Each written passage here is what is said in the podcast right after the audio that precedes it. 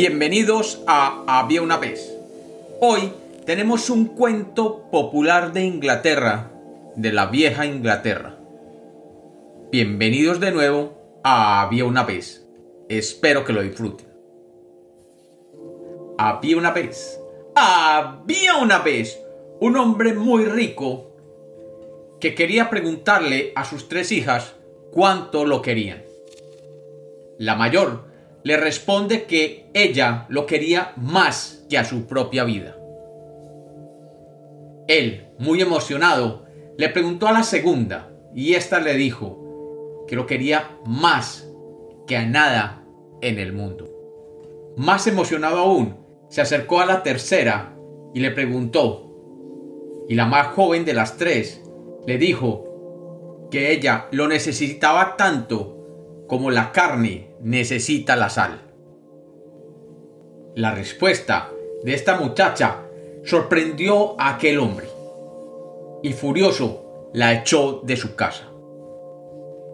Sin tener a dónde ir, esta muchacha comenzó a caminar hasta que llegó a un pantano donde con los juncos se hizo una caperuza que la cubría de pies a cabeza con la caperuza puesta y ocultando sus lujosos ropajes, la muchacha continuó buscando un lugar en donde la podrían acoger, hasta que encontró una gran mansión, en la que decidió ofrecer sus servicios como criada.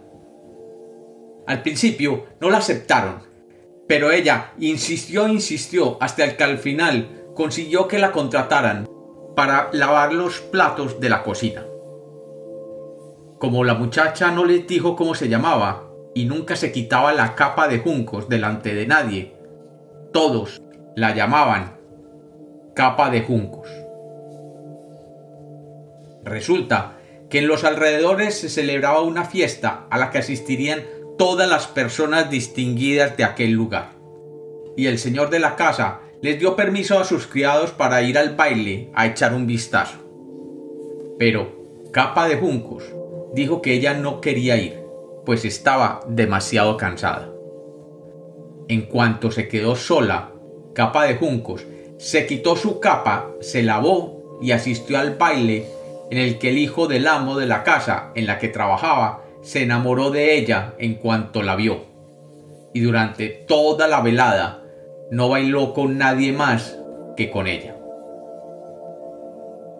Al terminar la fiesta, Capa de Juncos se marchó corriendo a casa y consiguió llegar antes que los demás. Cuando las otras criadas volvieron, se encontraron que Capa de Juncos estaba allí, en la cocina, con su aspecto habitual. A la mañana siguiente, las otras criadas no podían parar de hablarle a Capa de Juncos de aquella hermosa muchacha desconocida que alcanzaron a ver en el baile. Capa de Juncos fingió no saber de quién estaban hablando. Sin embargo, las muchachas le dijeron, de pronto puedes verla esta noche, porque va a haber otra fiesta. Sin embargo, Capa de Juntos de nuevo dijo que no, que ella no iría, pues estaba muy cansada. Sin embargo, en cuanto las otras muchachas la dejaron sola, ella, de nuevo, se quitó la capa de juncos, se lavó y fue al baile con su ropaje.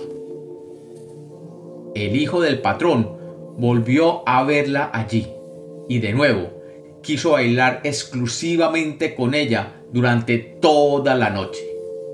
Y al terminar la fiesta, Capa de Juncos logró otra vez escabullirse con éxito y llegar a la casa antes que el resto de las muchachas, que cuando llegaron la volvieron a encontrar de nuevo supuestamente dormida.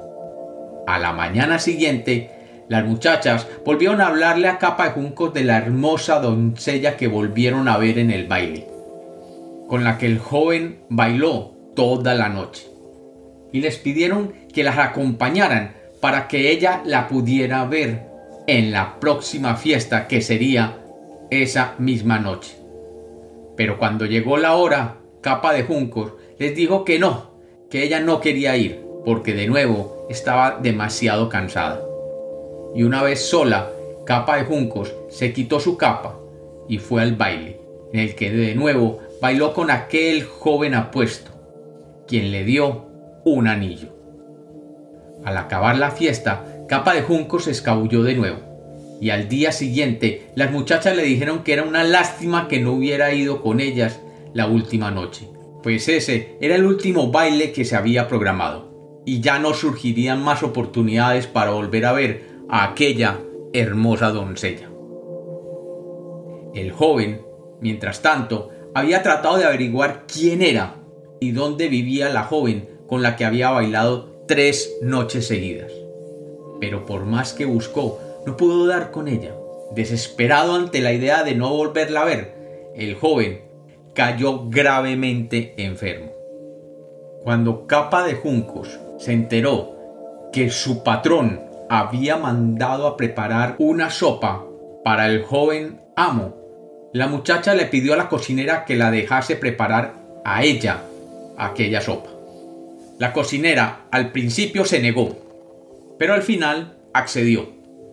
Y antes de que le llevaran la sopa al joven, Capa de Juncos arrojó en el plato el anillo que aquel joven le había regalado la última noche del baile.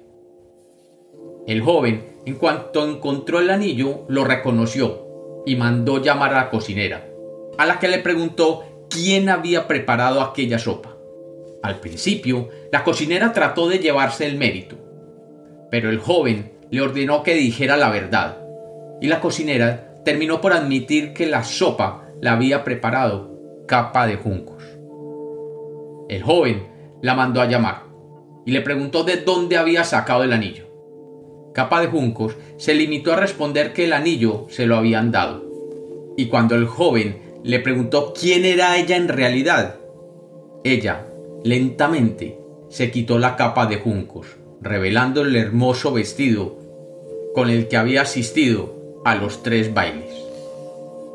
Al ver que por fin había encontrado a la doncella de la que se había enamorado, el joven se recuperó rápidamente y se casó con capa de juncos. Sin embargo, no todo terminó ahí. A la boda fue invitado el padre de capa de juncos, aunque no sabía que era la boda de su hija menor. Capa de juncos pidió a la cocinera que todos los platos que se sirvieran durante el banquete de bodas se sirvieran sin un solo gramo de sal. Así que cuando llegó el día de la boda al probar la comida del banquete, esta era tan insípida que los invitados no podían probar bocado alguno. De repente, el padre de capa de juncos rompió a llorar. Y cuando el joven novio le preguntó que por qué lloraba, aquel hombre le contó que él tenía una hija, a la que quería mucho, pero a la que echó de su casa por haber dicho que lo quería tanto como la carne fresca necesitaba a la sal. Y ahora, probando aquella comida, se había dado cuenta de que había cometido un error, pero que ya era demasiado tarde para remediarlo, puesto que efectivamente la carne requería la sal.